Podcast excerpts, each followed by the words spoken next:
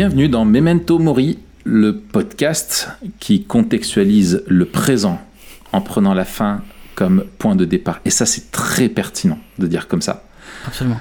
euh, je trouve. Euh, je m'appelle Raphaël Charrier, euh, je suis pasteur à Grenoble. Et je m'appelle Mathieu Keller, Giralt, Ah, le mec. pasteur Voilà. et tup et blogueur sur toutpoursagloire.com. Voilà, le mec. On va parler d'identité, des troubles de l'identité peut-être? Écoute, euh, ouais, j'aime bien Keller. euh, Ouais. J'aime bien Keller. D'ailleurs, euh, petite anecdote, je trouvais ça pas mal. Le gars, il, il m'a, il m'a mis une petite pique, mais je trouvais ça drôle. Ah, tu sais que j'étais il y a pas longtemps là à Genève pour Oui. mon cours de communication. Et puis, je cite pas mal Keller. Ouais. C'est une de mes deux sources. J'ai deux sources principales et il y a Keller dedans. C'est normal. Je trouve que c'est un des, des penseurs euh, évangéliques contemporains qui a le plus écrit sur le sujet et peut-être le mieux écrit sur le sujet. Et qui a su vraiment euh, à la fois proposer quelque chose de, synthétique, de clair. euh, et qui, a une lecture critique aussi de ceux qui l'ont précédé. Donc voilà, c'est- notamment son livre dont on va aussi beaucoup parler aujourd'hui. En tout cas, dont, ce dont on va parler et ce qu'on va dire sera tiré principalement de son livre, Une église centrée sur l'évangile, qui est excellent. Franchement, c'est un livre excellent euh, que je vous conseille. Euh, Moi, j'ai trouvé plusieurs donc- faiblesses, mais on en parlera une autre fois. ouais, bah alors là, euh, avec plaisir, bien sûr sur l'ecclésiologie. Ouais, ok, intéressant. Qui Bah, livre en- sur l'église, mais qui en ecclésiologie est assez pauvre au final. Ouais, alors c'est plus un livre sur la vision du ministère, Ouais, que sur l'église. Et c'est peut-être pour ça euh, qu'il y a un décalage. Euh, ok. Mais alors, alors là, avec grand plaisir. Bref, en Ouais. tout cas, voilà. Je parle beaucoup de Keller dans le cours. Et puis, il y avait le cours de. Il y avait le cours de. En, tout, en même temps de bibliologie, donc de doctrine de la Bible, euh, dispensé par Fred Bican, que l'on salue bien fort. Voilà, et Fred Bican qui sera euh, début 2020 en, en séminaire à l'ECE Grenoble euh, sur la bibliologie. Purée, ça c'est génial. Vous allez vous régaler. On l'a eu Ouais, aussi l'an dernier chez nous. Ouais, ouais, je sais. Ah, On non, attire les meilleurs, super. C'est exactement les On meilleurs. les et puis c'est mon président, donc euh, big up à Fred. C'est ça. Euh, Et toi, t'es pas, t'es, t'es intéressé forcément quand tu dis ça. Moi, j'ai rien, je peux vraiment le dire. je suis intéressé parce que Parce tu que crois c'est que ton je... président. Bah oui. Ah, mais je suis pas intéressé. Demain, il c'est- te c'est- vire c'est- quand il veut. Ah, tu penses? Euh, Ça marche pas quand même comme puissant. ça euh, à la baie, non? Ah. Et Il a pas autant de, il a pas autant de pouvoir. Euh, Dommage. Bref, il y avait le cours de bibliologie, je finirai Ouais. jamais cette histoire. Et puis euh, il y avait des questions, il, a- il avait préparé des, il avait préparé des questions. Euh, et puis il y a- tu vois, des questions qu'il distribuait et puis il tirait au hasard entre guillemets. Puis il y a des élèves qui devaient défendre la position. C'était une manière de s'approprier son cours. Ouais. Et je crois que c'était une question. Alors j'ai peur de bêtises, mais euh, est-ce que la Bible est suffisante? Et puis euh, il y avait le oui et le non. Et ceux qui devaient. euh, ceux- Il y avait le oui, bah, ils devaient défendre la suffisance de, de l'écriture. Et puis le non, il devait donner des arguments en plus. Et le gars, il sortait de mon cours. Et puis il a tiré euh, Est-ce que la Bible est suffisante? Euh, Non. Et il a dit euh, Non, parce que si la Bible était suffisante, Tim Keller, il aurait pas autant écrit. Et Mathieu Gérald ne l'aurait pas tant cité. Oh là là. Voilà, ouais, il a dit un truc comme ça. J'ai trouvé ça assez marrant. Ouais, ouais. D'ailleurs, quand Mais, tu euh, penses Tim Keller, à chaque fois qu'on lui pose la question, il répond euh, il est 17h moins le quart Ça doit être l'enfer pour lui. Ah, ça y est, ça y est, je viens de comprendre. Ouais. J'étais là, il fait référence à une vidéo que j'ai pas vue et tout. Non, non, c'était beaucoup plus simple. Et Tim, euh, quelle heure est... quelle heure est-il? Ok, euh, d'accord. Euh, euh, ok, et ben c'est super in- intéressant. Donc je vais essayer de m'en sortir tout seul. hein. Euh, du coup, euh, donc nous parlons de la contextualisation. Exactement. D'abord, peut-être qu'il faut commencer par le, le définir. qu'est-ce qu'on entend par la, la contextualisation?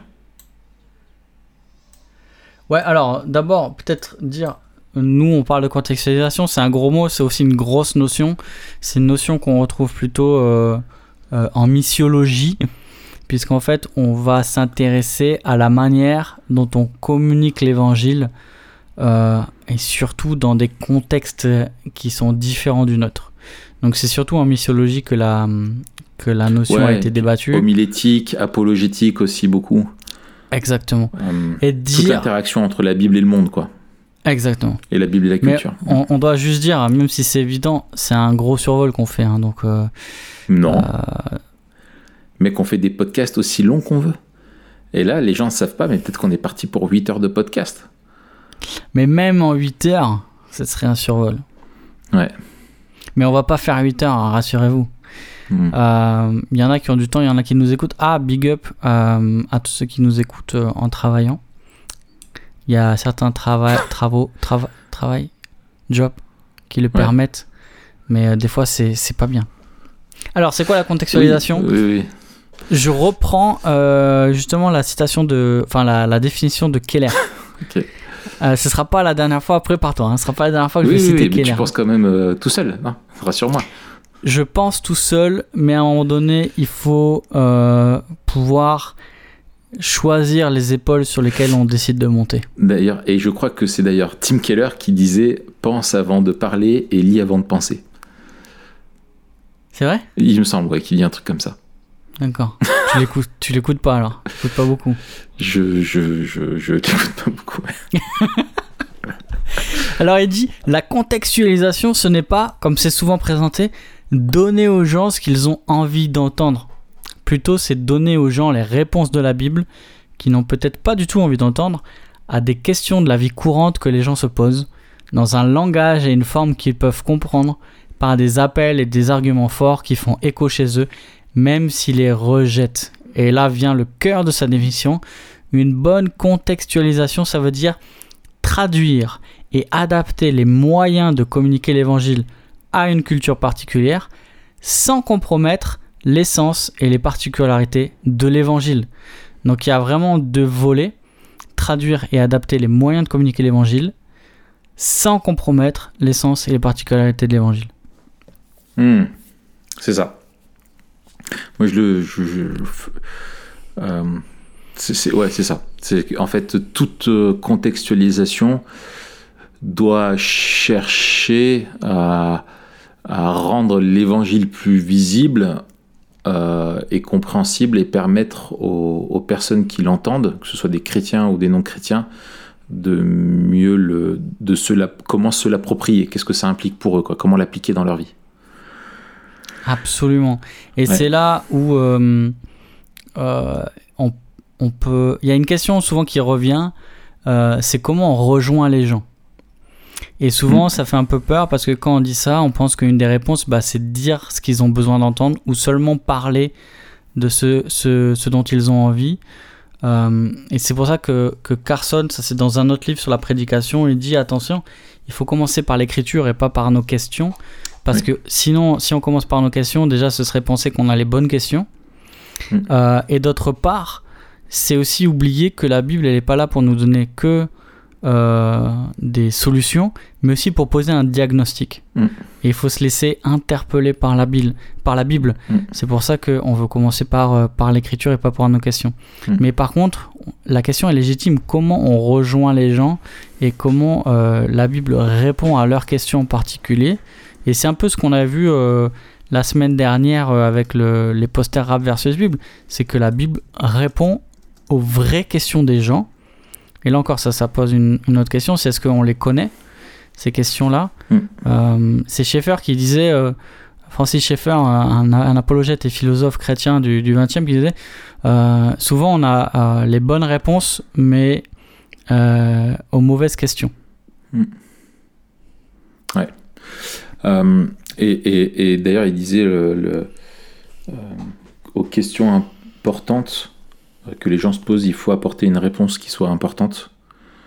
Euh, et ça prend le temps, quoi. Et ça fait partie de la contextualisation de prendre le temps de pouvoir euh, se faire comprendre auprès des gens. Euh, alors, est-ce que la, la, la, la contextualisation, euh, elle est utile euh, ou nécessaire ou même inévitable? Est-ce qu'il faut contextualiser? Ouais, alors ça c'est une très très bonne question. un des mythes que, que je soulève, euh, souvent qu'on retrouve dans le, dans le monde évangélique en France et ailleurs, c'est qu'il y a une seule manière, euh, on peut tout dire à tout le monde de la même manière en même temps. Hmm. Et ça revient un peu avec l'évangile aussi, de dire, ben, euh, il y a une seule bonne manière de présenter l'évangile, et si on la présente comme ça, et eh ben, tout le monde devrait comprendre et tout le monde va comprendre. Hmm. Sauf que c'est pas vrai, et que la Bible regorge d'exemples euh, où Dieu communique de manière différente à des personnes différentes, où euh, Jésus euh, s'adapte à l'auditoire qu'il a en face de lui, où Paul également s'adapte à l'auditoire qu'il a en face de lui, il va pas utiliser les mêmes arguments, il va pas utiliser les mêmes niveaux de langage, etc. Pourquoi? Parce que le but, mm. C'est pas que les gens s'adaptent à ce que l'on dit, c'est de s'adapter à ce que les gens comprennent. Pourquoi? Parce qu'il y a un, mm. principe euh, très clair en communication, c'est que le, sens dernièrement appartient à celui qui, écoute. Donc par exemple, euh, je donne cet exemple en cours. Euh, je dis, ben, si tu dis à ta grand-mère, t'es allé voir un film, et tu dis franchement, ce film il est terrible, elle n'aura pas envie d'aller le voir. Si mm. tu dis à un pote, ouais, franchement, j'ai vu ce film, il est terrible, il aura envie d'aller le voir. Mm. Pourquoi? Parce que c'est pas euh, l'étymologie ou la définition, etc., qui, qui, détermine le sens du mot, c'est d'abord l'usage. Mm. Euh, et quand on parle de l'évangile, eh ben, euh, on, se place dans la communication humaine où en fait le sens est déterminé par celui qu'on a en face de lui. Et donc, on va, puisque notre rôle c'est que l'évangile soit bien compris, on va devoir s'adapter à celui que nous avons en face sans compromettre l'essence de l'évangile. Et c'est là en fait la difficulté, c'est que on doit euh, adapter la forme de communiquer l'évangile, les moyens de communiquer l'évangile, et même se demander dans l'évangile qu'est-ce que je veux communiquer? Ça, peut-être on en parlera tout à l'heure, mais moi c'est un des trucs que j'ai trouvé le plus intéressant dans ma réflexion et pour mon ministère, dans la contextualisation. Qu'est-ce que je veux communiquer l'évangile? Plutôt que de croire que voilà, il suffit de tout balancer, que la personne en face, parce que ça parle de Dieu, va tout comprendre d'un seul coup, quoi. C'est ça. Et donc, c'est j'abonde dans ton sens. La, contextualisation n'est pas une pratique euh, de la sociologie, mais bel et bien une réflexion biblique. Euh, et, et, que tu retrouves même dans la, dans la personne de Dieu, où Dieu s'adapte à l'homme au langage de l'homme, il lui parle d'une manière qu'il peut comprendre, il utilise des, images qu'il peut saisir euh, pour l'aider à lui faire comprendre euh, et, ouais, l'amener à la, à la vérité euh, qu'il veut lui communiquer. et que la Bible, en fait, elle-même est, est, sans cesse contextualisée. On a des écrits qui, qui s'étalent sur plusieurs milliers d'années, avec des contextes différents, des langues différentes mais euh, c'est le même Dieu, la même vérité, mais dans chaque situation, que ce soit Dieu au travers du prophète ou les, prédicateurs, Jésus, euh, etc., cherche à s'adapter au public pour mieux euh, le confronter par rapport aux, vérités, aux vérités bibliques. Quoi. Ouais, c'est ça. Et puis si ça vous intéresse, alors on mettra peut-être un, un, lien en article, un article en lien sur ce que tu dis que Dieu s'abaisse euh, et s'adapte à l'être humain, c'est ce qu'on appelle l'accommodation en théologie. Euh, que Dieu s'accommode au langage humain. Euh, et ça, l'incarnation est, l'exemple par excellence. Mm. C'est-à-dire que, que, que le, la, communication de Dieu, elle trouve son, son climax, son mm. paroxysme dans l'incarnation. Dieu fait homme pour parler à des hommes. Mm. Euh, et ça, c'est, ça, c'est magnifique. Ouais. C'est clair. Et, et tu as, euh, je trouve, ce que tu disais par rapport à.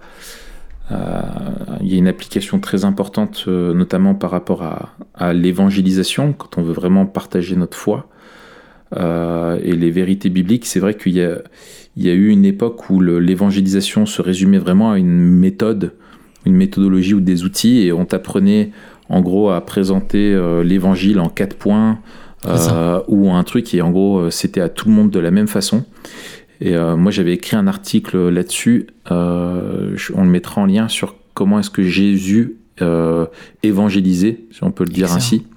Euh, et, en fait, euh, et en fait, tu regardes Jésus ne dit jamais deux fois la même chose. pour chaque personne, il va pointer du doigt. À chaque fois, il confronte, mais et il expose une vérité essentielle que la personne a besoin d'entendre. et en fait, et Jésus, enfin, l'évangile ne, ne, bouge pas, quoi. moi, c'est comme ça que je l'illustre. Je dis, c'est comme le message de l'évangile c'est vraiment la proclamation de la mort et de la résurrection de Jésus-Christ euh, et ses implications théologiques, pour faire simple. Euh, et ça, tu le mets au milieu d'une place, et c'est ce que tu veux que les gens euh, voient. Mais les gens, toi, tu vas aller les chercher là où ils sont. Et pour les amener jusqu'à cette vérité centrale-là de l'évangile, bah, tu vas prendre à chaque fois un chemin qui est différent. Euh, et qui est unique hmm. selon là c'est un peu comme tous les chemins mènent à Rome quoi.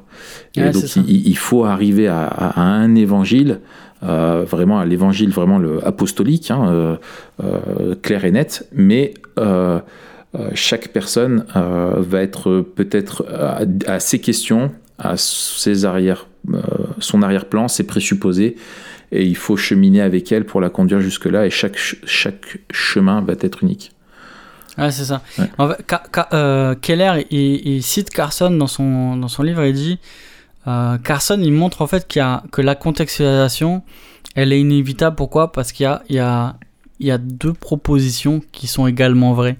D'une manière, d'une, euh, d'un côté, il n'y a pas une seule manière d'exprimer la foi chrétienne qui soit universelle dans toutes les cultures, mm. mais il y a un seul évangile. Mm. Et du coup, la contextualisation, elle va chercher à répondre à la question comment communiquer le seul vrai évangile dans les cultures hmm. différentes? Et donc, euh, on va se demander euh, comment adapter les moyens, comment traduire euh, les moyens de communiquer l'évangile à cette culture en particulier. Et, et Carson, il dit en fait c'est inévitable. Pourquoi? Parce que dès que tu choisis certains mots plutôt que d'autres, tu vas euh, écarter un certain, euh, un certain auditoire, même dans ta manière de communiquer. Keller il donne cet exemple, cet exemple un peu, un peu marrant, mais ça montre en fait que même de manière inconsciente, la contextualisation influe beaucoup. Il dit, moi, dans, dans mon église à, à Redeemer, il y a une, une communauté hispanique, en tout cas ouais, sud-américaine. Je crois que je sais pas si c'est des Mexicains ou je sais ah pas si c'est juste euh, euh, sud-américaine. Et il dit, en fait, il y a un gars, je crois, si, si, mes souvenirs sont bons, un gars qui, qui a invité des amis à l'église et qui a dû expliquer après euh, aux gens qu'il avait invités. Si, si, on, dirait pas, mais il croit vraiment ce qu'il dit.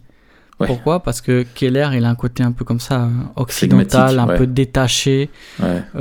tu vois, où il il déclame un peu ou il déclare un peu ce qu'il croit et est moins investi dans sa communication. C'est ça. Et puis le gars il disait non non mais tu peux le croire euh, même si ça se voit pas il est, il est vraiment convaincu. Pourquoi? Bah Parce qu'il manque un peu de passion dans sa manière de communiquer. Et donc même le non verbal va euh, soit attirer certains, soit euh, écarter d'autres, tu vois. Oui c'est ça. Et tu, tu, tu n'as aucune communication qui est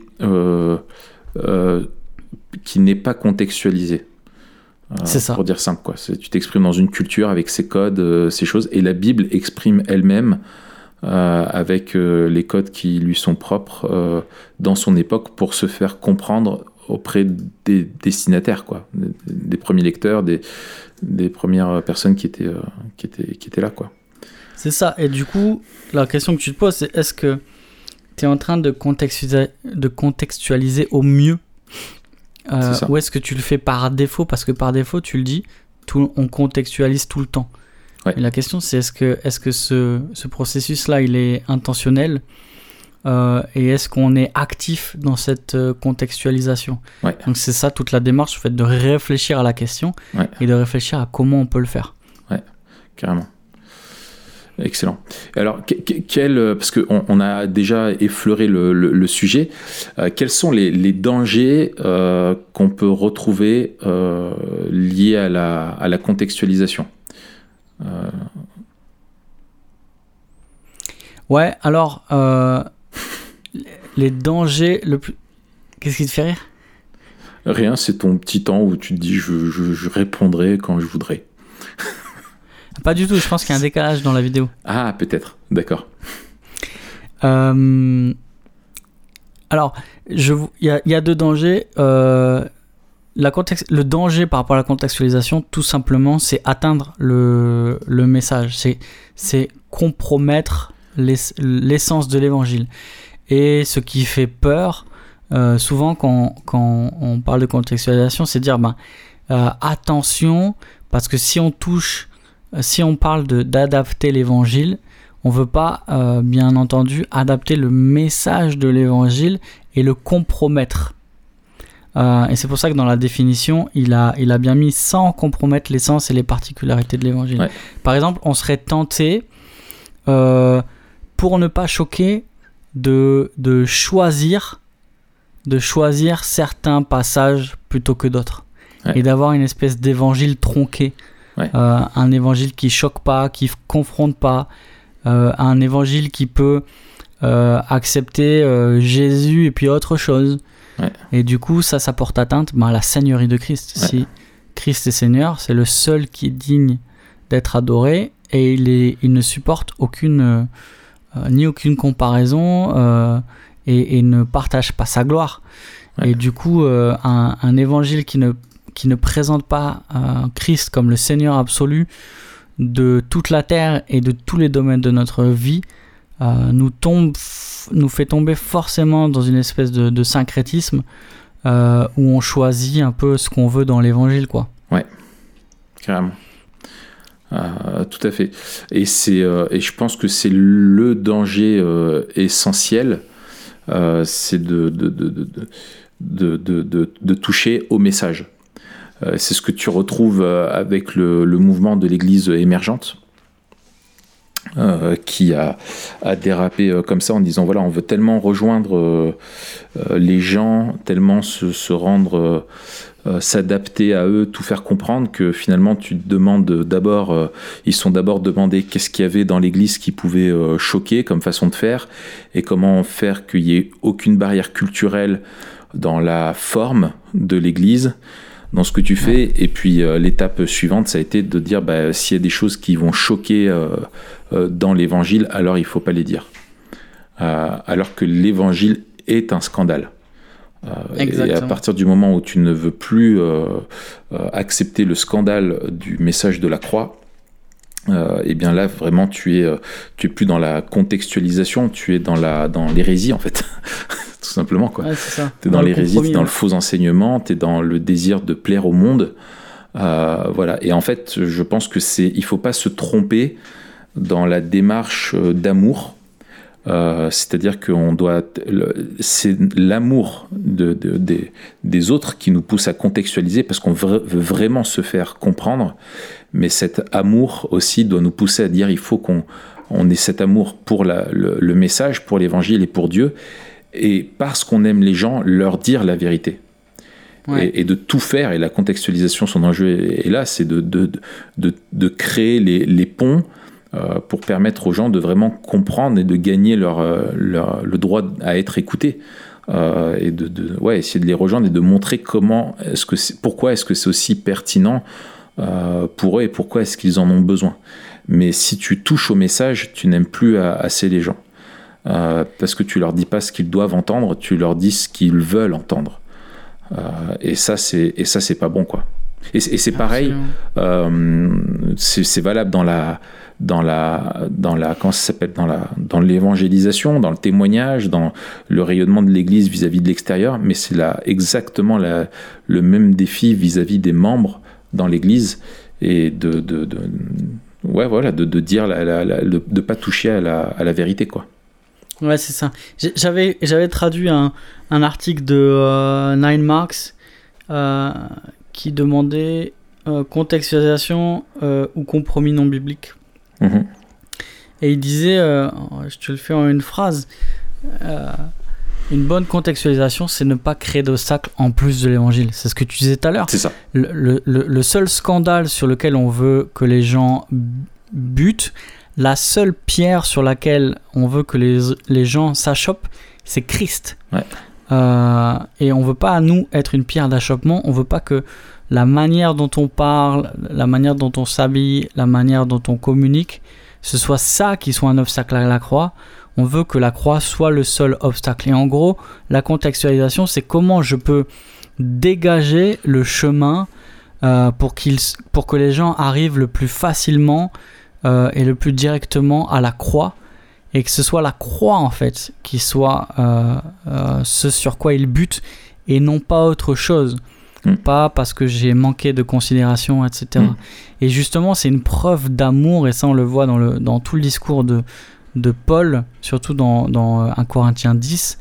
Euh, la, Paul, pour lui, s'adapter à ses auditeurs, c'est une preuve d'amour pour que tous entendent euh, le message de l'évangile, quoi. Ah oui, c'est ça.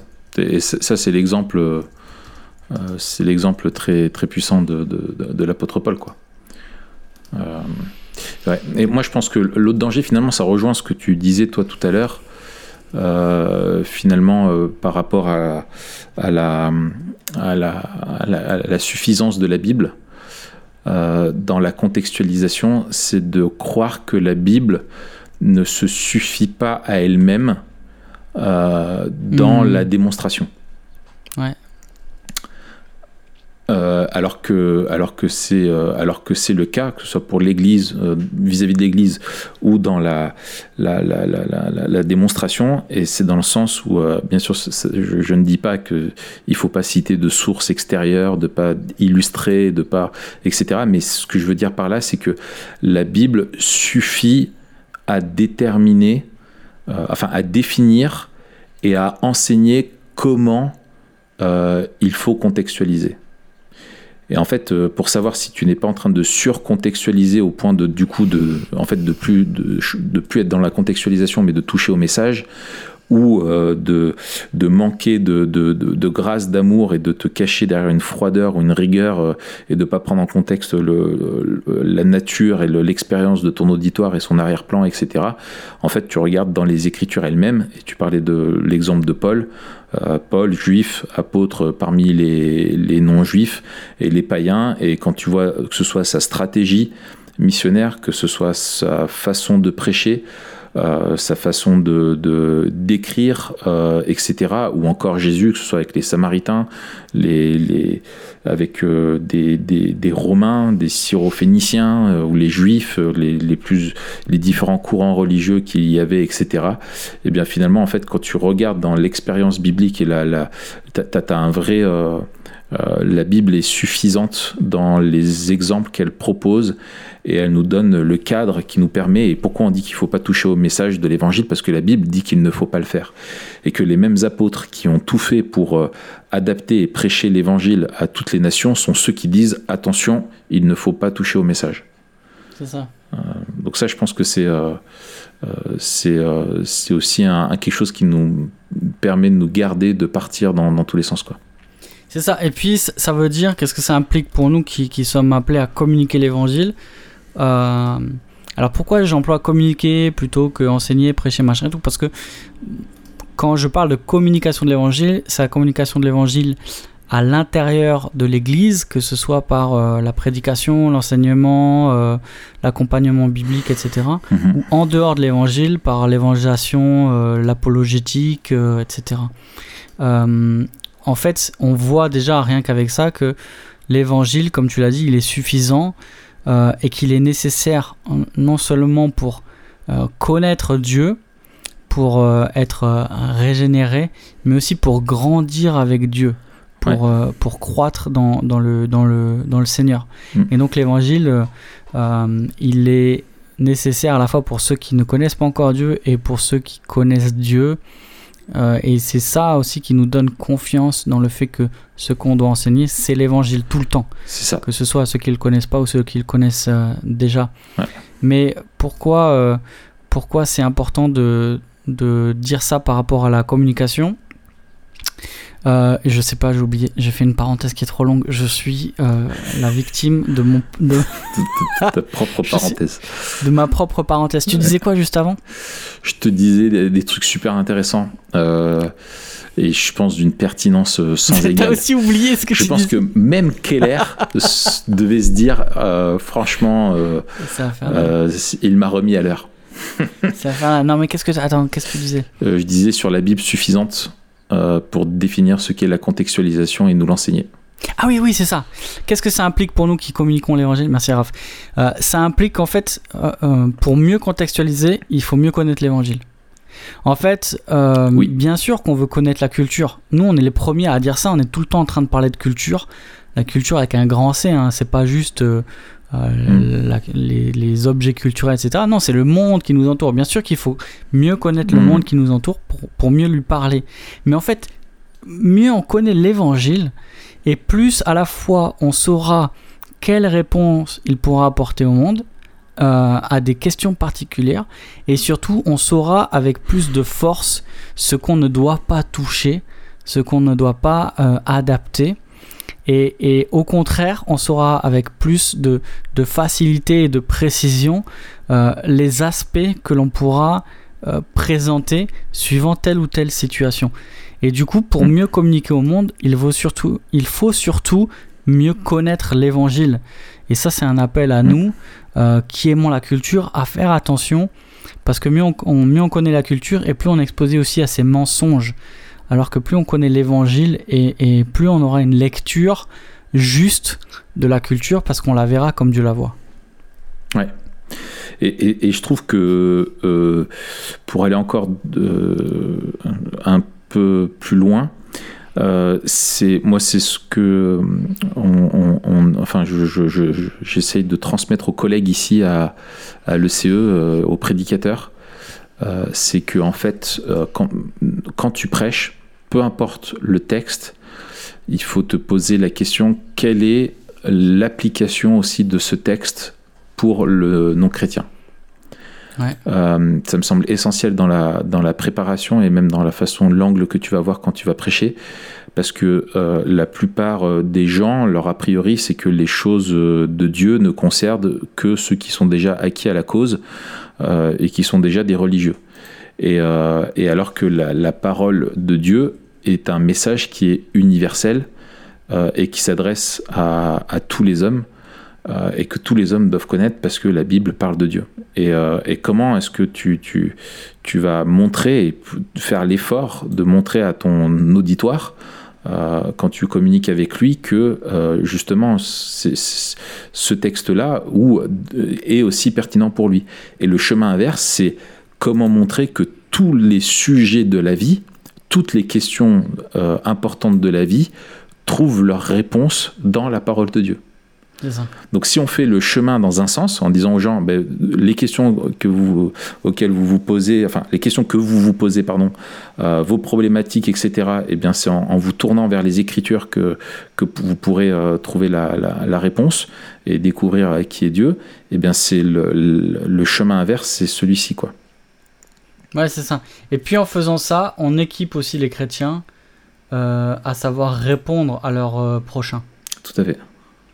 à, à- à leurs objections, etc. Ouais. Euh, ouais, ça c'est excellent. Trop bien. Alors, euh, alors, tu nous as finalement pas beaucoup parlé de, de Tim Keller. Ouais, c'est vrai, c'est le grand oublié, on va dire, de ce podcast. voilà, tout à fait. Alors que Tim, it's also your podcast. C'est aussi ton podcast. Yes. D'ailleurs, on t'invite euh, quand tu veux. hein. D'ailleurs, oui, on sait qu'il sera à Genève euh, bientôt. Euh, les inscriptions euh, vont bientôt ouvrir pour le prochain séminaire Évangile 21. Séminaire Évangile 21 où il y aura deux blogueurs TPSG quand même euh, en plénière. Florent Varac et Dominique Anger. ouais, on est là. hein. C'est bientôt presque un séminaire TPG finalement. Ouais. ouais, ouais, ça sent le Ah, punch ou- c'est pas. pas. mal. Et il y aura Tim euh, Keller qui sera là-bas. Allez le voir. Euh, et puis ah, allez-y parce que nous on sera sûrement là-bas donc on pourra euh, se boire un petit café. Mhm. Mais Tim Keller, voilà, c'est un orateur à aller voir. Et puis peut-être qu'on fera un podcast avec lui, qui sait? Bah pourquoi pas hein. Pourquoi pas On fait un podcast proposer. et c'est toi qui traduis. Nickel, en live. Avec, avec le, en live avec le l'accent à Nelson Montfort, comme tu as fait la dernière fois. Ah oui, tout à fait. Et je lui pose les questions en français, en espagnol et en tchèque. Ou en slovène pour se. Excellent. Ouais. Ouais, Keller. Euh, t'as posé la question ou t'as juste parlé de si Keller je t'ai posé la question, en gros, Ah, d'accord. euh, ce que je te demandais, euh, c'était quelle est l'approche de Keller concernant la contextualisation. Excellent. Écoute, alors, euh, pour résumer, lui, il a euh, trois étapes. Euh, pour ceux qui nous connaissent, ils sont déjà un peu familiers de ces trois étapes, puisque c'est à peu près les trois étapes que nous, on avait proposées. Tu sais, dans notre grille de lecture des films, quand on Ouais. avait parlé de, de l'analyse de films, où Oui, nous, on oui, avait fait ça en 3C. Ouais. Euh, C'était comprendre la culture, euh, Comprendre. Ouais. confronter la culture et communiquer l'évangile. Non, comprendre, communiquer et confronter, non? Non, l'inverse. D'accord. C'était l'inverse. Ok, d'accord. Très bien. Et lui, il a euh, entré dans la culture, confronté la culture et appelé les auditeurs. Alors, qu'est-ce qu'il y a euh, dans ces trois? Je te propose qu'on passe quelques minutes à ces trois, euh, ces trois étapes. Vas-y. Et puis qu'on parle d'un truc que moi j'aime beaucoup. Euh, alors, euh, peut-être sera un peu rapide là. mon, voilà. Les- C'est ce qu'il appelle les vérités A et B dans, son, dans son approche que je trouve très très intéressant. Je t'en parle Mhm. tout à l'heure. Oui. Premier truc, c'est entrer dans la culture. Euh, ça, c'est la base. Euh, on veut mieux connaître ceux à qui on parle. Pourquoi bah Parce que justement, on veut répondre à leurs espoirs, leurs peurs, leurs objections, leurs croyances. Euh, en fait, on, on veut leur communiquer. Hmm. Et euh, pour euh, communiquer avec quelqu'un, eh ben, il faut savoir ce qui. C'est un dialogue. Et il faut savoir bah, ce qui l'anime. On veut connaître ses aspirations. On veut connaître pourquoi il vit. On veut connaître aussi ses objections par rapport à la foi chrétienne. Mm. Euh, on veut connaître qui il est tout simplement. Ouais. Et ça, il faut passer du temps avec les gens. Mm. Il faut parler avec eux. euh, il faut euh, relever ce qui fait quoi la vérité biblique. Faut, faut, c'est encore une fois Francis Schaeffer qui disait si j'avais une heure avec quelqu'un, je l'écouterais 50 minutes et je passerais les 10 dernières minutes à parler. Ouais. Le problème, c'est souvent qu'on fait l'inverse. Oui. Malheureusement. Tout à fait. Mes premières étapes, entrer dans la culture. Alors, peut-être petite question pour toi, Raph. Comment toi, tu fais pour entrer dans la culture à la fois de manière Frontal. générale, on va faire euh, Je sais pas, par exemple, à Grenoble, est-ce que toi, tu fais des choses particulières pour dire, ben, je veux rentrer dans ma culture à Grenoble? Et peut-être euh, de manière particulière avec les gens que tu rencontres ou qui viennent te voir à l'église, etc. Est-ce que Mm. tu aurais une, une ou deux pistes à donner? Oui, euh, alors, euh, alors moi, je. je euh, alors, en fait, j'ai été très sensibilisé. Je me souviens d'une prof quand je passais mon bac éco qui disait un des meilleurs moyens de réussir votre année en, en sciences économiques et sociales, c'est de lire le journal, euh, d'écouter les informations et de vous intéresser au monde qui vous entoure. Et, euh, et en fait, euh, et en fait, c'est une habitude que j'ai gardée où euh, finalement je, lis, tu vois, par exemple, j'écoute aucun, je le, confesse, hein, aucun podcast chrétien, ou enfin le seul, tu vois, dans le domaine chrétien, les seules choses que je consomme, c'est des bouquins. Mais même finalement des articles, des podcasts, des trucs comme ça, je préfère écouter sur d'autres sujets, des sujets de, société, tu vois, d'actualité, de politique, euh, etc., pour justement ne pas être euh, moi dans, ma bulle. Donc c'est ça, c'est plutôt un- une connaissance un petit peu d'ordre général euh, que je vais que je vais avoir, mais c'est aussi une essayer d'avoir une observation du monde qui m'entoure, vraiment en essayant d'être attentif. Tu vois ce que tu disais avec ce qu'on disait la, semaine dernière avec rap versus Bible. finalement, c'est le, le, même exercice constant avec euh, ce que j'écoute ou ce que disent les gens autour de moi quand j'écoute une émission euh, radio ou télé. voilà, où les gens débattent sur un, un sujet de société ou d'éthique. À chaque fois, moi, j'ai le logiciel biblique qui se lance et je me dis comment est-ce que je, si je pouvais discuter avec ces personnes-là ou si j'étais invité dans ce débat-là, comment est-ce que je pourrais répondre? Euh, que dit la Bible euh, euh, sur ce sujet-là, celui-là, etc. Enfin bref, il y, a, un petit peu tout ça. après, il y a une, autre chose aussi, et je pense que c'est un danger qu'ont les, les chrétiens, c'est que plus le temps passe, plus ils grandissent dans leur foi, moins ils gardent d'amitié avec des non-chrétiens. moins ils passent de temps avec eux et plus ils sont hors sol, quoi.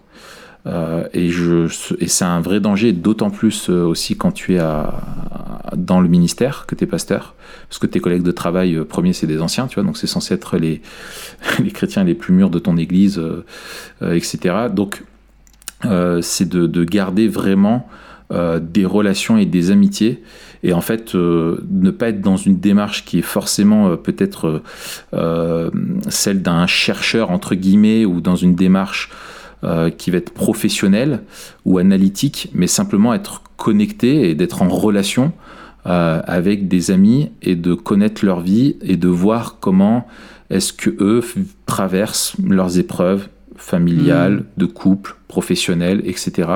Et de discuter avec eux pour euh, mieux comprendre un petit peu les soucis. Quoi. Et je pense que la question de l'écoute est essentielle euh, et, pour moi, le, meilleur outil que l'on a, c'est de poser des questions.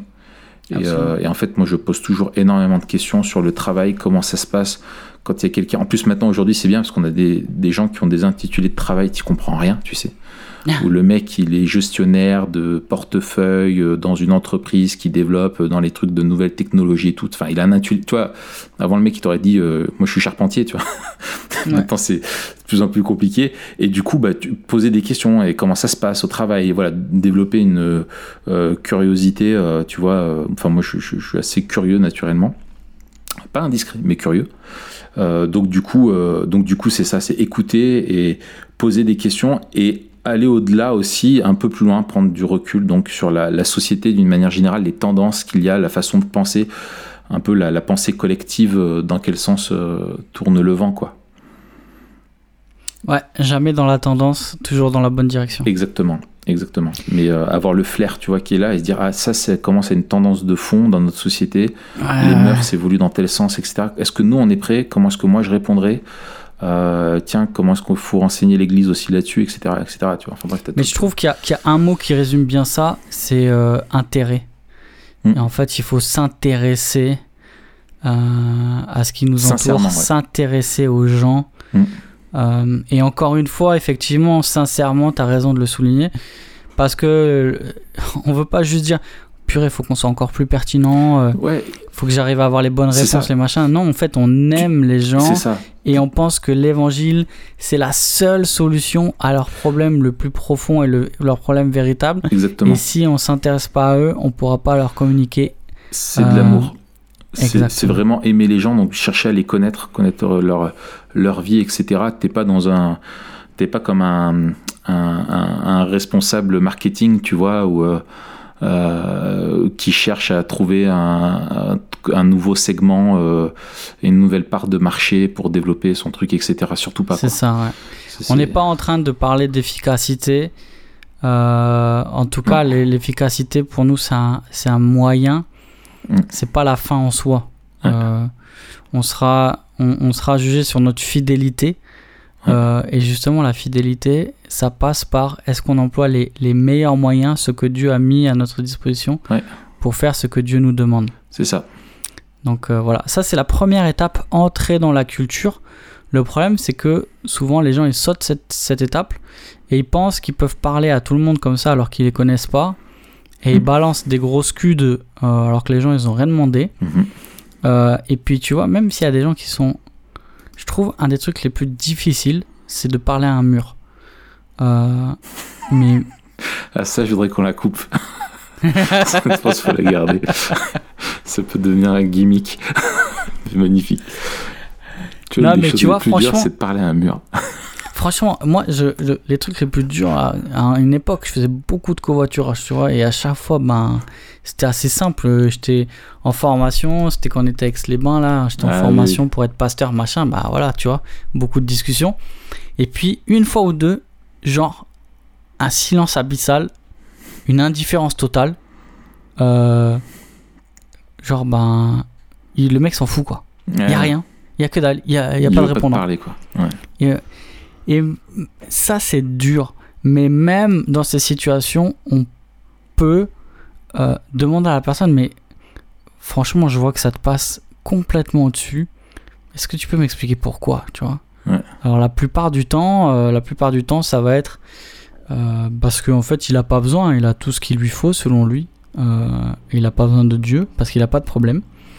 Mais des fois, ça va être quelque chose, ça va être un mécanisme de défense qui, qui cache un traumatisme, par exemple. Oui, au moins, comme je discutais avec un gars euh, qui me disait, euh, euh, écoute, euh, justement, il, il répond pas à ça parce qu'il me dit, moi, franchement, je méprise ceux qui croient, j'ai pas juste pas envie d'en parler avec eux.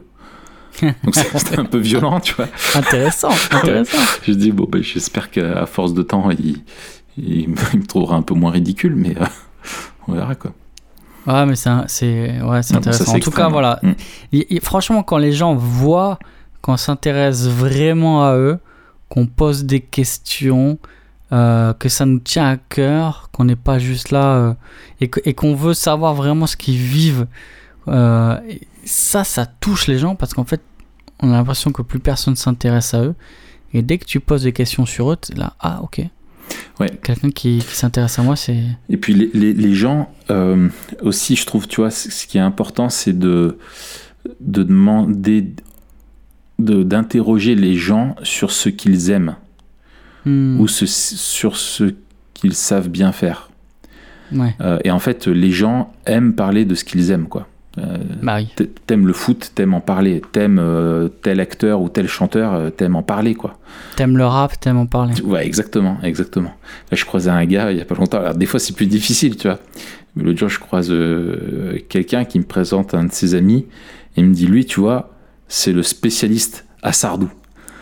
Et en fait, euh, donc euh, j'étais à une fête, euh, un truc de la ville, là, forme des associations de la ville, et du coup, je me retrouve pendant, alors je sais pas comment ça s'est passé, il y a eu un, trou cosmique, un piège intersidéral, et je me suis retrouvé avec le spécialiste à Sardou, juste à discuter avec lui, tu vois. Et le mec, il était, il allait dans les balles musettes et tout ça, faire des, des imitations de Sardou, tu vois. Voilà. Et là, j'avoue que c'était un peu plus difficile. J'avais surtout pas envie de l'interroger sur ce qu'il aime et ce qu'il creuse, tu vois. Je cherchais juste ma femme du, du, du regard, voir où est-ce qu'elle était pour vite pouvoir euh, me sortir de ce piège euh, terrible. Euh, voilà, j'ai cru qu'il allait commencer à me chanter le lac du Connemara, tu vois. J'étais, j'étais pas bien, quoi. Et en même temps, tu vois, quelque part, s'intéresser vraiment à Sardou, c'est une preuve d'amour. Oui, oui, oui, oui, tout à fait, tout à fait. Mais je dois Mais c'est progresser. dur. C'est dur. C'est dur. La la la la la la la la la la la la la la la. Purée, non, terrible. Alors, deuxième étape, entrer dans la culture. Dit confronter la culture. Euh, et là, il a, il a trois sous-étapes. Euh, et c'est ça que je trouve super intéressant. Euh, affirmer une vérité commune à l'écriture et à la culture. Première étape, affirmer une vérité, Mm. vérité commune à l'écriture et à la culture. Deux, montrer les incohérences internes à la culture. Et trois, confronter le faux de la culture avec la vérité de l'évangile. Et là où je trouve c'est encore plus fort dans euh, ce qu'il propose, c'est que lui, il va se servir du point de contact comme point de contraste. Il dit, euh, là je cite, Paul reprend certaines des croyances justes de son auditoire et les utilise pour contrer leurs fausses croyances à la lumière des Écritures. Il leur montre comment ce qu'ils croient échoue à l'épreuve de leurs propres prémices. Paul s'adapte afin de pouvoir aimer et défier en même temps.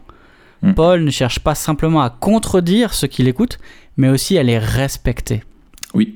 Et en fait, c'est fort parle dans son pourquoi bouquin sur la prédication, je crois aussi très fort. Alors, ça, ça, c'était une citation de la prédication. ouais, voilà. Ouais. C'est ça. euh, dans son bouquin sur la prédication. Euh, pourquoi c'est fort? Parce que, en fait, euh, forcément, à cause de la grâce commune, de, de la création d'image de Dieu, euh, les aspirations les plus profondes de l'être humain euh, tirent leur origine euh, de ce que Dieu a créé qui est bon. Mhm. Et donc, euh, les aspirations les plus profondes, pour la majorité du temps, sont des aspirations qui sont légitimes. Mm. Euh, le problème, c'est que... Qui sont les, Les vestiges hommes- de l'image de Dieu en nous, quoi. Exactement. Le problème, c'est que les hommes cherchent à combler ces aspirations euh, avec tout sauf Dieu. Mm. Du coup, des idoles. Et c'est ça l'incohérence interne qu'il nous faut montrer et ensuite qu'il faut replacer, remplacer par l'évangile et re-raconter l'histoire avec l'évangile. Par exemple, exemple concret. On parle avec quelqu'un, cette personne nous dit euh, l'homme a été créé pour être libre et donc pour être heureux, il faut que j'use de ma liberté. Hmm. Ben, jusque-là, on est d'accord. Oui, on a été créé pour être libre. Alors nous, derrière l'idée, on a la liberté, elle est quand même relative, ça veut pas dire indépendance. Mhm. Mais dit comme ça, oui, l'homme a été créé pour être libre. Mm. Euh, mais en fait, on se rend compte, quand on parle avec la personne, que la manière dont il recherche la liberté, c'est en faisant ce qu'il veut avec qui il veut. Mm. Et donc, en fait, sa liberté, c'est une espèce de libertinage, en fait. Et Oui. que ça... Et une Sa liberté manière. où il n'est pas libre, euh, finalement, de ne pas pécher, quoi. Exactement. Et ça, ça tu Mm. es un peu dans le futur. Ouais. Mais là, on a les deux propositions. On a l'homme a été créé pour être libre, avec laquelle on est d'accord. Et la deuxième euh, proposition de, de cette personne, bah, pour être libre, je fais ce que je veux. Et en gros, c'est c'est ce qu'on Ouais. appelle du libertinage. C'est Bah, en fait- qui dit ça. Je fais ce que je veux avec mes cheveux. Exactement. Parce que je le veux bien. Ouais, exactement. Le problème, comme tu dis, c'est que toute liberté en dehors de Dieu est un esclavage du péché.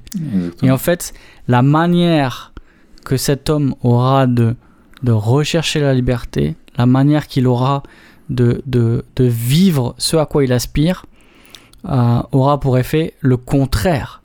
Au lieu d'être libre, il sera complètement asservi, euh, Mm. asservi par ses passions, euh, et il, il se, sera consumé par les idoles qu'il recherche. Et donc, nous, on doit montrer à la fois que il a raison d'aspirer à la liberté, mais que la manière dont il recherche est forcément une impasse, et que la seule manière de vivre libre, c'est d'être libéré par Christ et de Mm. le servir. Et Mm. qu'il y a quelque chose qui nous semble euh, paradoxal dans le, le message de l'évangile, c'est que pour être libre, il faut suivre Christ. Ouais. Et qu'en même temps, à part, à moins de faire cela, on ne sera jamais vraiment libre. Mm. Euh, et ça, je trouve ça, en plus d'être beau, en plus d'être hyper puissant, euh, ce que fait tout le temps en fait Paul, Jésus et la Bible en fait est tout le temps en Mhm. train de nous montrer que ce qu'on recherche, on le, re- on le recherche au mauvais endroit et qu'il n'y a que Christ qui peut nous combler Mhm. vraiment. Tout à fait. Excellent. Et donc, étape euh, suivante. Étape suivante, numéro 3, appeler les auditeurs. Euh, et donc c'est- ça, c'est euh, l'étape ultime de présenter Christ comme euh, ce qu'ils recherchent au fond d'eux, de re-raconter, euh, de remplacer les mensonges de la culture par la vérité de l'évangile. Ouais. Euh, et, et d'aller un peu plus loin et de, de poser de, de, de poser la question, enfin plutôt de dire maintenant c'est quoi la prochaine étape, c'est quoi le Mm. prochain pas? Mm. Quelle Euh, réponse ça, ça appelle? Exactement. Mm. C'est ça qu'on oublie souvent dans la communication de l'évangile, c'est que quand Dieu parle, il attend une réponse. Quand Dieu euh, euh, révèle sa gloire, il attend notre adoration. Mm. Quand Dieu révèle sa bonté, il attend notre reconnaissance. Quand Dieu révèle euh, notre péché, il attend notre repentance. Mm. Et en fait, dans tout ce que fait Dieu, dans tout ce que dit Dieu, dans toutes les manifestations de Dieu, dans toute sa révélation, ça appelle à chaque fois une réponse de notre part. Et souvent, nous, on présente l'évangile comme des informations. Et on dit, ben voilà, euh, Jésus, il est mort, euh, il est ressuscité euh, pour pardonner tes péchés, voilà. Mm. Et c'est des informations. Mm. Et les gens, ils disent, ben, ok. Ouais. Merci. C'est ça. Bah tant mieux pour toi. T'as trouvé ce qui te Bah, correspond. tant mieux si ça te fait du bien. c'est ça. Exactement. Et du coup, en fait, on n'est pas en train de connecter avec la vie des gens et on, on leur dit, on leur montre pas qu'il y a quelque chose à faire, en fait, qu'il y a un pas qu'ils doivent faire. Et donc, c'est dans cette dernière étape aussi où, que ce soit euh, avec des chrétiens, euh, on est en train de prêcher, ou que ce soit en entretien, pendant un accompagnement euh, pastoral, où on montre qu'il y a un décalage entre ce que dit l'évangile et la vie de la personne, il faut dire, bah, c'est c'est quoi le prochain pas? C'est quoi la prochaine étape? C'est quoi la direction à prendre? Ouais. Comment on peut viser ce que Dieu attend? Excellent. Et moi, ça, c'est un truc auquel je suis euh, très attaché, euh, que j'essaye vraiment de, de, faire, euh, même quand tu es dans une réflexion, même dans un débat un peu contradictoire, tu vois, avec quelqu'un, de dire, bah, ok, tu as, tu émets telle objection par rapport à, à la foi chrétienne, mais si j'apporte une réponse, enfin, enfin, si j'apporte, plutôt, euh, si la, la, la réponse euh, biblique que, que j'apporte, euh, elle est satisfaisante, qu'est-ce que tu vas faire après? Ouais. Tu vois, si t'as quelqu'un qui dit ouais moi je, je peux pas croire en Dieu parce que je, je euh, pour moi un Dieu voilà qui permet le mal euh, c'est impossible de croire en ça. Ok je comprends mais s'il y a une réponse à ça et quelle est est-ce que derrière tu es prêt? Et ça, ça, ça, ça permet aussi de voir euh, quelles sont les intentions de la personne et savoir si tu Absolument. perds du temps ou pas, ou si t'es juste pour une dispute, tu vois, de, de mots. Euh, et là, à ce moment-là, ça, ça vaut rien. Vaut mieux perdre des arguments que, que, que perdre un ami en premier temps, quoi, tu vois. Euh, mais, euh, mais sinon, je trouve que c'est que c'est bien. Et c'est la même chose dans, dans les prédications. Bien sûr. C'est l'élément manquant d'une bonne majorité de, prédications et qui sont même des bonnes prédications. J'avais écrit un article là-dessus. Euh, sur euh, voilà la dimension de l'urgence en fait et de l'appel à la réponse euh, où des fois tu, tu as quelqu'un qui du haut de la de la de la chair va, va, va, ouais, va dire des vérités hyper importantes et mais tu tu tu tu t'invites pas à dire aux gens c'est aujourd'hui c'est là maintenant qu'il faut y répondre à ça Ouais. euh, on a besoin de vivre ça maintenant, quoi. Et, euh, et, et, et voilà. Absolument. Peut-être un truc euh, avant d'aborder la dernière question, qui sera une question memento mori, un peu plus. Je, je trouve que souvent on a réduit, euh, on a réduit l'évangile à une seule proposition et à un seul angle. Et un truc qui m'a rendu attentif à ça, c'est quand Keller il parle des différentes grammaires de l'expiation. Euh, Qu'est-ce qu'il entend par là? Il entend les différents angles par lesquels est présenté l'œuvre de Christ. Et je te les cite. Euh, alors, premièrement, il dit il y a le langage du champ de bataille. Christ a combattu contre les puissances du péché et de la mort pour nous. Il a vaincu les puissances du mal pour nous. Hmm. Deuxièmement, le langage commercial. Christ a payé notre dette, notre prix de rachat, notre rançon. Il nous a libérés de l'esclavage. Mhm. Le langage de l'exil. Christ a été banni pour que nous puissions être intégrés. Il nous ramène à la maison. Le langage du temple. Christ est le sacrifice qui nous purifie et nous rend propices devant Dieu. Il nous rend purs et beaux. Le langage du tribunal. Christ se tient devant le juge et prend la punition que nous méritons. Il enlève notre culpabilité et nous déclare justes. Et dit, dans tous les cas, dans tous ces langages-là, dans toutes ces grammaires, Jésus agit comme notre substitut. Il a fait pour nous ce qu'on ne pouvait pas faire pour nous-mêmes. Euh, et c'est dans ce sens-là où la substitution est au cœur de l'évangile. Mais il y a différents aspects de l'évangile. Et tu vois, moi, ça m'a rendu attentif à un truc. C'est que je me suis rendu compte que bien souvent, le pont que je faisais euh, pendant un certain moment était artificiel avec l'œuvre de Christ. Euh, enfin, le pont était Un, artificiel. un peu, ouais, un prétexte. Ouais, dans le sens où moi, à cause de... Parce que je suis un, un occidental qui a une certaine approche plutôt légaliste, etc. Ouais. euh, j'emploie souvent le langage du tribunal avec la question de la culpabilité Oui. euh, et de la justification.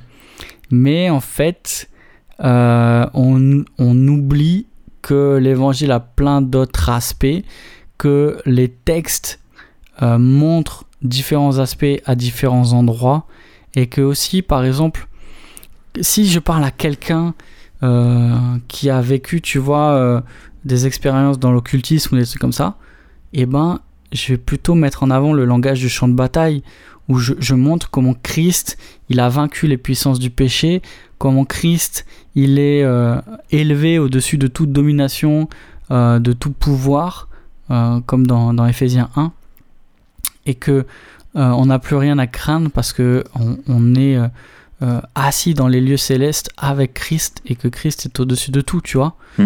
Euh, c'est pareil si je parle avec quelqu'un qui a été euh, qui a une mauvaise image d'elle parce que la personne a été abusée et qu'elle se sent sale, etc. Il y a cette, ce langage du temple où Christ nous purifie, nous rend purs et beaux, nous lave et que euh, il, il nous a il nous a purifié. La manière dont, dont, dont Dieu nous voit, c'est avec cette robe blanche de pureté, etc. Mm. Donc euh, ça, ça m'a aidé à être plus sensible à la fois à, aux accents du texte que j'étudie, euh, mais aussi à présenter l'œuvre de Christ avec plus de profondeur et plus de diversité que simplement un seul angle qui est l'angle de la culpabilité, tu vois. C'est ça. C'est ce que euh, je, je, je, je suis d'accord avec toi et c'est ce que je. Alors c'est rare, mais je, me fais de l'autopub dans les sept signes euh, de Jean, là, le petit livret euh, pour présenter Christ et la foi. Ouais, on le met en lien aussi. Tu en fait, c'est ce que je cherchais à faire en, en montrant que dans chacun des, des miracles qu'accomplit Jésus, il pointe quelque chose chez la personne euh, et lui enseigne quelque chose à propos de lui-même et de, de la foi et du grand besoin aussi euh, qu'ont les personnes. Et en fait, c'est euh, et tu vois cette diversité là. Et je trouve moi ça m'est très utile en fait parce que quand je vais discuter avec avec des gens et c'est vrai tu le, ce que tu disais il y a des la, contextualisation elle est à elle est à toutes les échelles. Il y a microscopique à l'individu euh, tu peux prendre la famille tu peux prendre même sa ville ou son quartier son pays euh, et puis la partie du monde dans laquelle on est. Et c'est vrai que nous la partie occidentale euh, du monde, la, la question de la, de, qui, qui revient euh, beaucoup, c'est la question de la, de la, de la, de la culpabilité, parce qu'on est dans une culture avec un arrière-plan euh, catholique, aussi un héritage judéo-chrétien qui appuie énormément sur, cette notion-là de culpabilité. Les sociétés asiatiques, ça va être, euh, ou africaines, ça va être la question de l'honneur et de la honte. Euh, c'est tout à fait euh, différent. Et typiquement, j'avais des, amis missionnaires qui me disaient que avec les asiatiques, tu vas pas prêcher dans Romain, mais tu vas prendre la, parabole des deux fils. Euh, tu vois, et ça va être comme une première porte d'entrée au message de l'évangile bien plus, bien plus pertinent. Ouais. Et ça rejoint ce qu'on qu'on disait euh, tout à l'heure. Euh, ce qui est important, c'est de voir, je pense, dans cette grammaire de l'évangile, tout ce que les termes qu'utilisent, et c'est très juste ce que tu disais tout à l'heure, euh, que ce soit Jésus ou les autres, finalement ont emprunté au vocabulaire et à des notions de leur époque, comme la rédemption, par exemple le rachat d'un esclave, euh, sur, enfin voilà, plein d'autres choses comme ça. Euh, euh, la notion du pardon aussi, du remboursement d'une dette, etc. L'adoption, ce que ça pouvait dire dans la culture romaine de, de, très fort, etc. Toutes ces images-là qui révèlent des vraies choses sur l'œuvre de la, de la rédemption, le, le salut, et qui en même temps nous enseignent des choses sur la condition humaine. Ce soit notre, euh, ouais, notre besoin d'être, euh, d'être, euh, d'être, d'être justifié, d'être pu- purifié, sur notre besoin d'être libéré de notre esclavage, sur notre besoin de, d'une, d'une vie spirituelle et d'une connexion, d'une communion avec Dieu, sur notre besoin d'être, d'être, ouais, d'être reconnecté au Père céleste, euh, euh, notre besoin de réconciliation, etc., etc. Quoi. Euh, et, et, et quand on connaît les gens et qu'on passe du temps avec eux, euh, on va voir que dans leur vie, selon leur histoire, il va y avoir une de ces choses-là que nous disent toute cette grammaire de l'évangile, de leur condition humaine qui va être peut-être plus saillante ou sensible. Et c'est de faire ce pont-là en disant, bah voilà, ce que notre condition humaine, l'œuvre de Christ, elle est holistique euh, et elle touche toutes les facettes de la condition humaine déchue. Euh, et il n'y a pas que la culpabilité, il y a aussi l'esclavage, il y a aussi euh, le fait d'être euh, séparé, aliéné, abandonné de Dieu, etc. Et qu'on a besoin de ces aspirations profondes en nous, de justice, de, purification, d'une nouvelle vie, de devenir les enfants de Dieu, d'être, réconciliés avec Dieu, etc. etc. Quoi. Ouais, c'est ça. Un bon exercice à faire pour, pour, ce, bah pour travailler notre contextualisation euh, pour travailler aussi la, pertinence de notre communication, c'est justement que ce soit, on parlait de rap la semaine dernière, mais que ce soit euh, n'importe quelle musique, euh, enfin chanson, que ce soit n'importe quel film, série, émission télé, n'importe quoi, livre, etc. Dire qu'est-ce que ça révèle comme aspiration du cœur humain. Qu'est-ce que cette histoire, qu'est-ce que ce personnage, qu'est-ce que cette personne, dans sa manière de dire, dans ce qu'elle dit, euh, révèle de ses aspirations et euh, dans ce qui nous est présenté, quel est ou quels sont les moyens qu'elle met en place pour arriver à répondre, à satisfaire cette aspiration. Et ensuite, euh, quelle impasse euh, elle va, à quelle impasse elle va se retrouver mm. confrontée mm. et comment on peut de manière spécifique euh, répondre avec l'évangile. Mm. Quelle, quelle, partie du message de la Bible, euh, quel aspect de l'évangile peut répondre à ce que cette personne recherche? Et il y a plein d'aspirations, il y a plein, plein, plein d'aspirations. Et faire ça, je pense, à la fois nous aide à, eh ben, à, mieux travailler le rapport entre l'évangile et, nos, et notre prochain, mais aussi à nous intéresser. C'est un moyen de, de nous intéresser euh, vraiment et de dire bah ça c'est vrai que c'est peut-être un petit exercice entre guillemets mais c'est le moyen par lequel je choisis de m'intéresser vraiment et d'aller au-delà des apparences quoi. Mmh. carrément. Alors je te propose qu'on conclue avec euh, une question. Oui. Euh, quel rapport entre la contextualisation et vivre Memento Mori? Excellent. Et eh ben écoute, je te, je propose de, commencer de répondre. Ouais. Euh, alors en, écoutant, parce que honnêtement, j'avais pas préparé la réponse, ce qu'on a dit, euh, c'est euh, justement parce qu'il faut écouter, tu vois. L'autre, il voulait pas faire une réponse. En fait, on vit dans une culture euh, qui est totalement ignorante de la vision biblique du monde. Et la vision biblique du monde nous dit que euh, on est euh, sans Christ, on est, on est, on est condamné à, à, recevoir et être jugé, à recevoir la colère de Dieu, et que Christ est le seul qui peut nous sauver, et enfin voilà, avec tout ce qu'on a dit. Et en fait, quand on dit tout ça, c'est l'éternité des gens qui sont autour de nous qui est en jeu. Euh, et, justement, vivre memento mori, euh, c'est se rappeler notre espérance à nous, notre eschatologie personnelle, notre espérance à nous, mais aussi se rappeler le, le, d'un point de vue euh, de notre monde ce que signifie le retour de Christ, et notamment pour les perdus autour de nous. Et, et, je pense que justement, ça doit être quelque chose qui doit nous pousser à se dire comment est-ce que ma vie peut être une, une apologétique euh, c'est-à-dire comment est-ce que ma vie va, tout ce que je fais va être, va être autant de tentatives pour rejoindre les, les non-croyants et les gagner à Christ, quoi. Euh, comment est-ce que ma vie va persuader euh, et comment est-ce que ouais voilà comment est-ce que je vais je vais je vais pouvoir vivre des relations un enseignement, euh, une communication, euh, etc., qui va parler au cœur, à la raison des personnes et essayer de les rejoindre là où elles en sont vraiment pour leur présenter ce vieil évangile, comme, comme on dit, et qui répond vraiment à, leurs besoins. Ah super, excellent.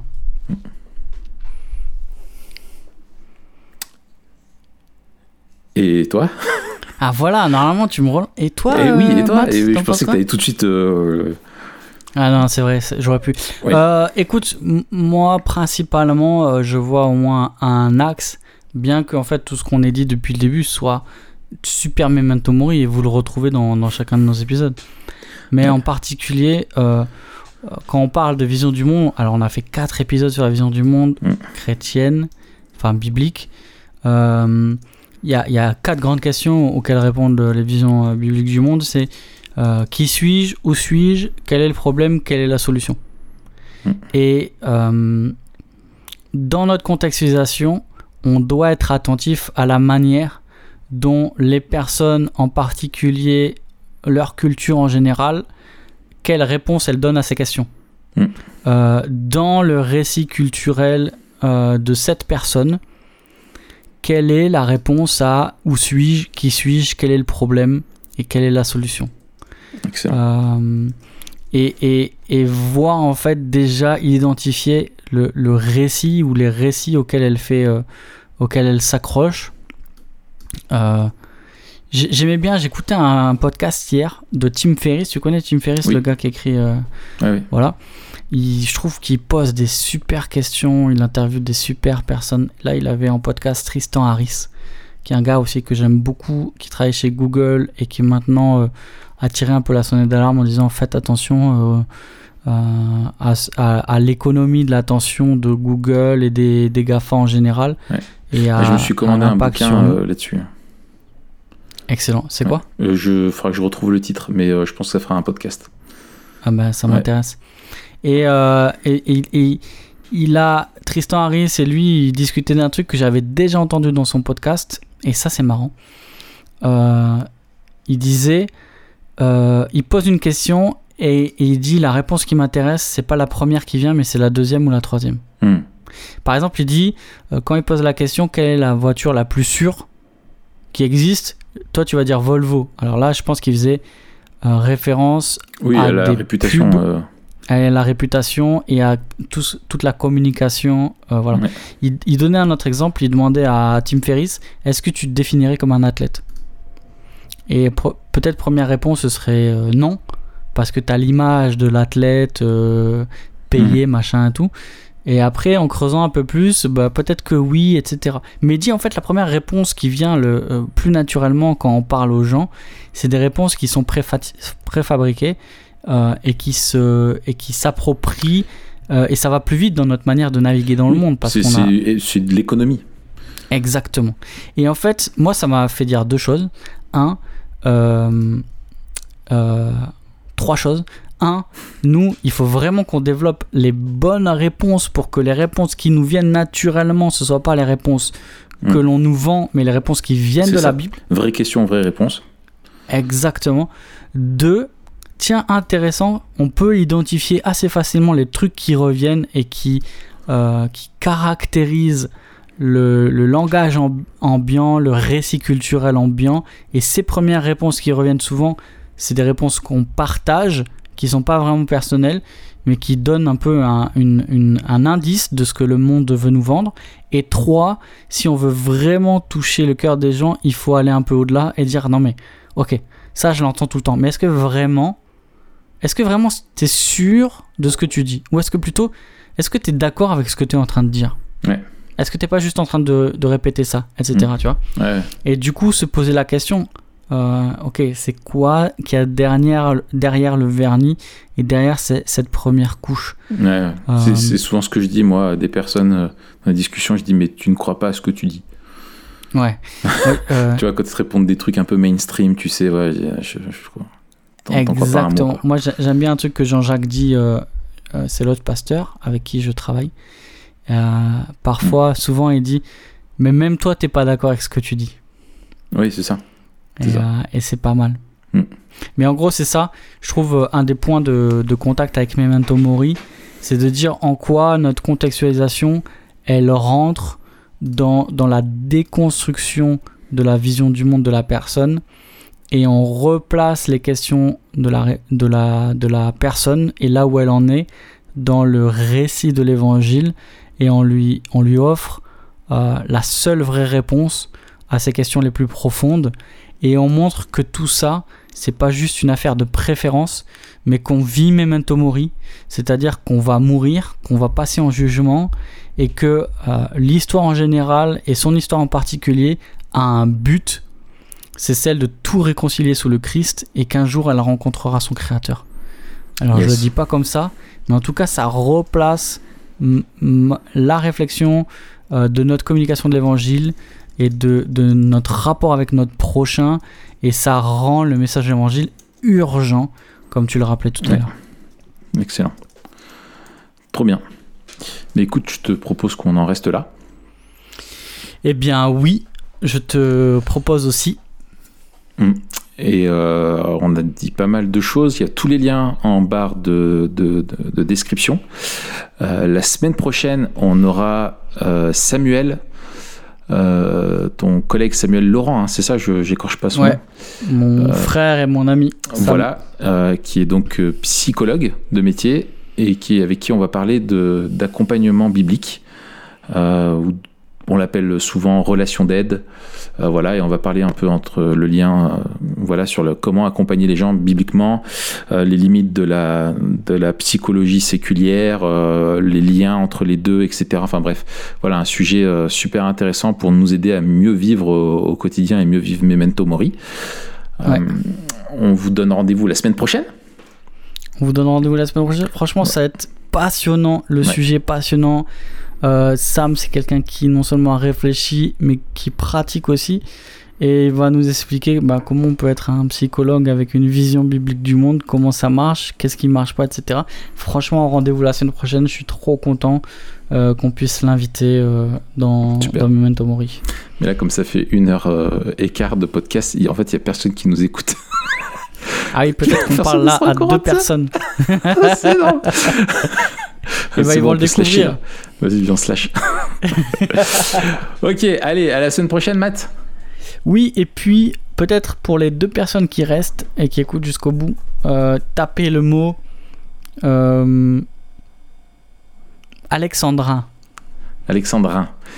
Alexandrin. Alexandrin. Allez, très bien. Bonne semaine, Mathieu. Allez, salut Raph. Salut.